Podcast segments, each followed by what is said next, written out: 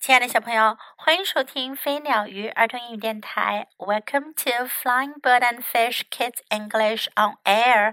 This is Jessie，我是 Jessie 老师。今天 Jessie 老师要讲的故事呀，叫做《The Treasure Map》藏宝图。小朋友们，你们有没有听过藏宝图的故事呢？好像藏宝图总是和 pirate 海盗联系在一起的。不过呢，今天我们这个故事里啊，有 the treasure map 藏宝图，but no pirates，可是没有海盗。我们有三个好朋友。The sun was hot，阳光非常的炎热。Jack and his friends were playing hopscotch，杰克和他的朋友们在玩跳房子游戏。It was Jack's turn。 轮到杰克玩了。One, two, three, four, five。一、二、三、四、五。Jack counted as he hopped。杰克一边数一边跳。He saw paper in the sand。他看见沙地里有一张纸。What is this? said Jack。杰克说：“这是什么呀？”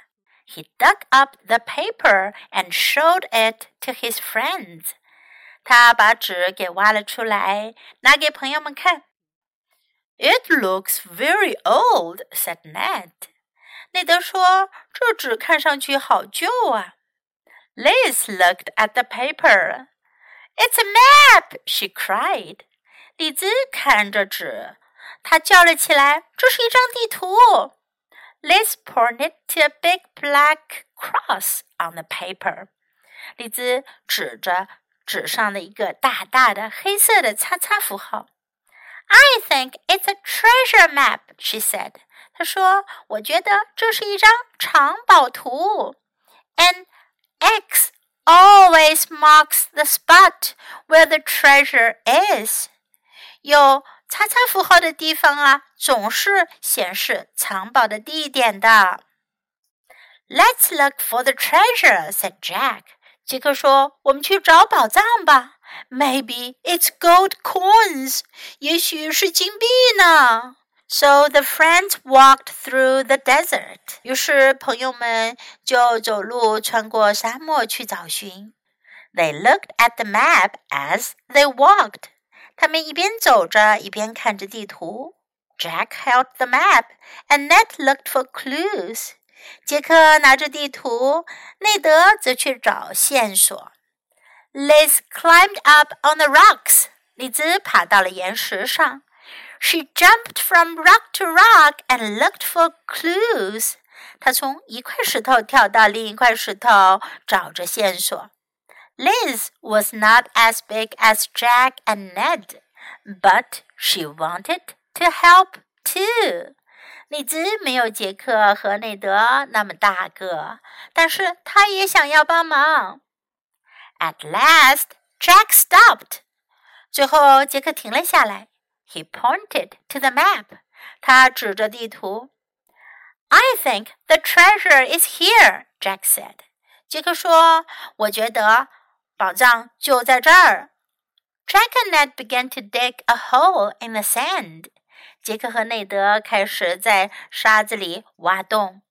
Then Ned yelled, "Here it is!" 然后啊，内德就喊了起来：“找到了！” And Jack pulled a treasure chest out of the hole. 内德和杰克从沙洞里拉出了一个藏宝箱。Jack opened the chest 杰克打开了箱子。The three friends looked inside. 三个好朋友向箱子里望去，and saw a small cactus plant, a rock, and a twig. 他们看到了一棵小小的仙人掌，一块石头，还有一根树枝。This isn't treasure, Liz said.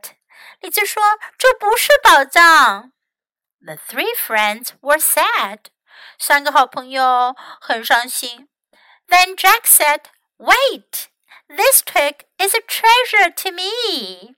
I'll eat it for dinner." 然后杰克就说了：“等一下，这个树枝对于我来说是宝藏呢，我可以把它当晚餐吃掉。”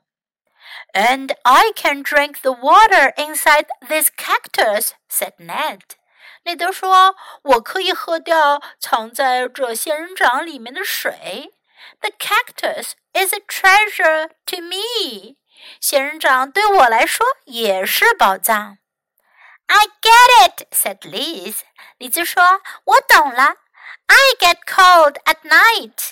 晚上的时候我总是很冷。 This warm rock will keep my body warm.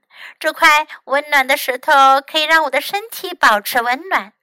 The rock is a treasure to me.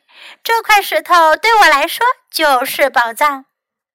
That day, the three friends learned that treasures are not always made of gold. 那一天，三个朋友懂得了宝藏 并不一定都是亲自做成的。不同的东西对于不同的人来讲，总是有不同的作用。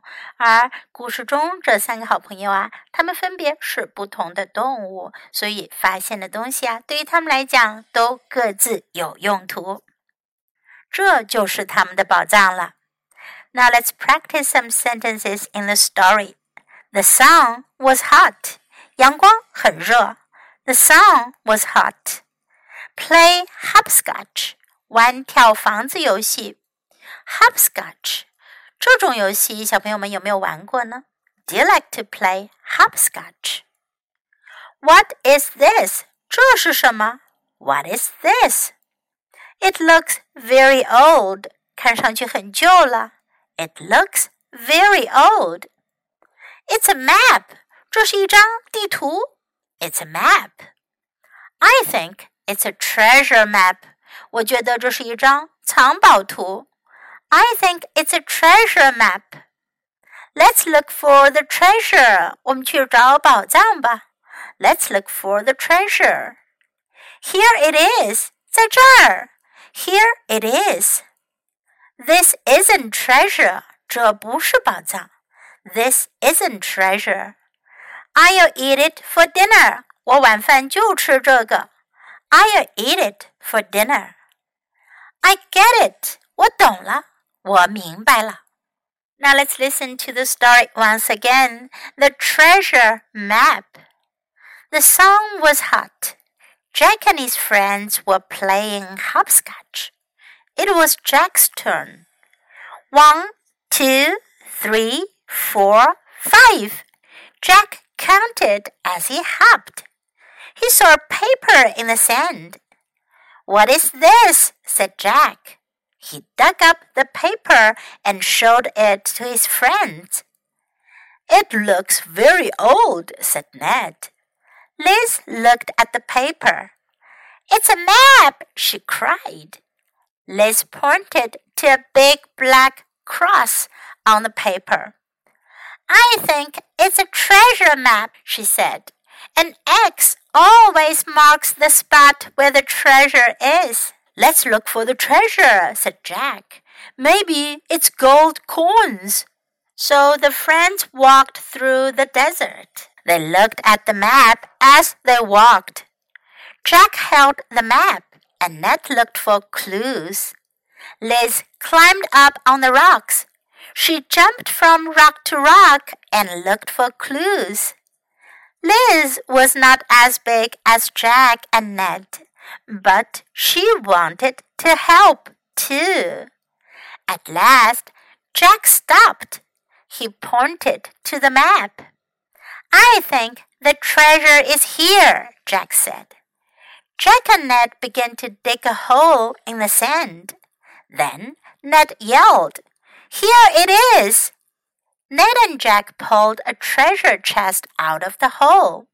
Jack opened the chest.